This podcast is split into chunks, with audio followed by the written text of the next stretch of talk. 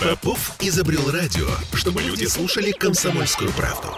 Я слушаю радио КП и тебе рекомендую.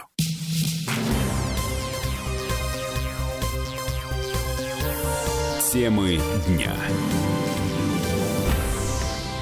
Погода со спецэффектами сегодня и завтра. Мощная туча идет на Петербург с запада. И с севера тоже. Главный синоптик города Александр Колесов сегодня утром говорил, что ливни, ливни будут идти ночью. Но в свежей э, МЧСке написано, что ливни и грозы доберутся до Петербурга в четверг. В общем, всем привет. Я Олеся Крупанин. Я Дмитрий Делинский. Сегодня вечером у нас э, один зонт на двоих. Э, честно. И тот казенный. И, и по редакции э, сегодня ходили люди с лыжами. Да. Кроме шуток. А эти люди ездили в Приморск Приморский район, на Мебельную улицу и на угол Парашютной и Шиловского проспекта. Там две огромные кучи снега высотой с одноэтажный дом. Это абсолютно серьезно. Это следы снегоуборочной страды.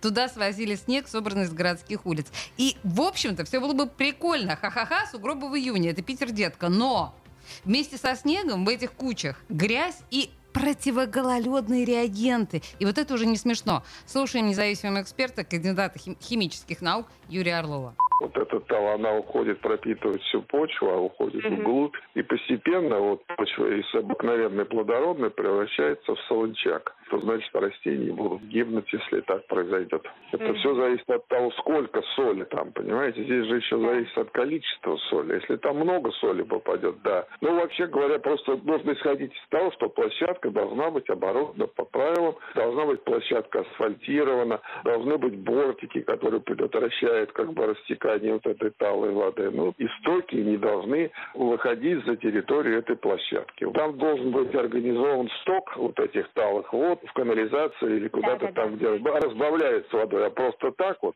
сложить в кучу, чтобы потом растаяло и впиталось в почву. Ну и вообще, конечно, так делать не, не положено.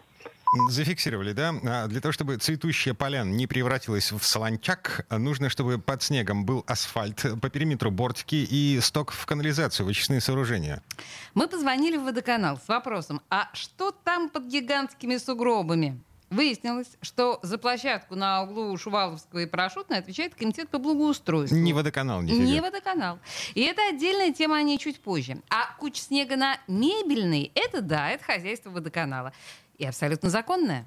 Они не просто так там лежат на земле, это места, они специально там оборудованы, чтобы вода сразу же входила в систему канализации. То есть все, что есть на площадках водоканала, весь складированный снег, который тает в, со временем после того, как уже ну, снега нет, какое-то время просто под воздействием солнечных лучей и температуры, он уходит в централизованную систему канализации, и затем э, полный цикл очистки проходит на очистных сооружениях, и затем уже сбрасывается как сточные воды все очищенные стороны Финский залив. Ну, то есть все по правилам. Все, а, все, как мы говорили, с бортиками, с асфальтом, со стоком в канализации. Это Владислав Пономарев, кстати, официальный представитель водоканала. И к его словам можно добавить, что коммунальщики сейчас помогают этому сугробу на мебельной растаять. Его грызут двумя экскаваторами, разваливают э, большие куски на маленькие, чтобы они быстрее таяли. Грызут. А вот на пересечении Шуваловской и Парашютной там натуральный постапокалипсис. У нас на сайте опубликованы фотографии оттуда. Там глубокие лужи перемежаются с камнями и мусором. С одной стороны из кучи торчит одиноко высокая сосна. Грязный снег съел ее ствол почти наполовину. Ну, то есть вы представляете себе. А кое-где пробиваются одуванчики. Но воздух рядом с сугробом пахнет не цветами, боюсь, а навозом. В комитете по благоустройству, который отвечает за эту площадку, говорят, что зимой там был временный снегоприемный пункт. А организовали его по согласованию с районной администрацией и МЧС.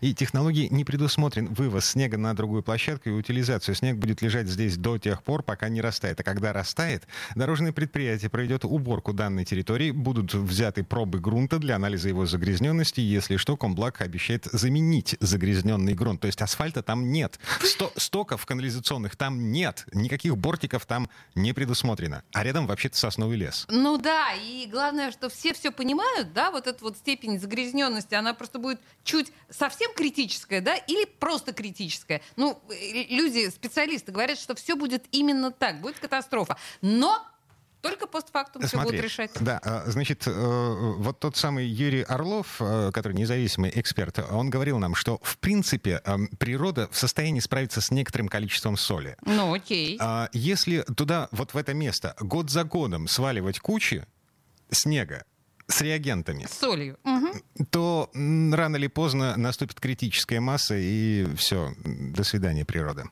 Ну и вслед ушедшей, давно забытой уже практически зиме, да, сегодня стало известно, что минувший отопительный сезон в Петербурге был вторым по продолжительности за всю историю центрального отопления в городе. 245 дней.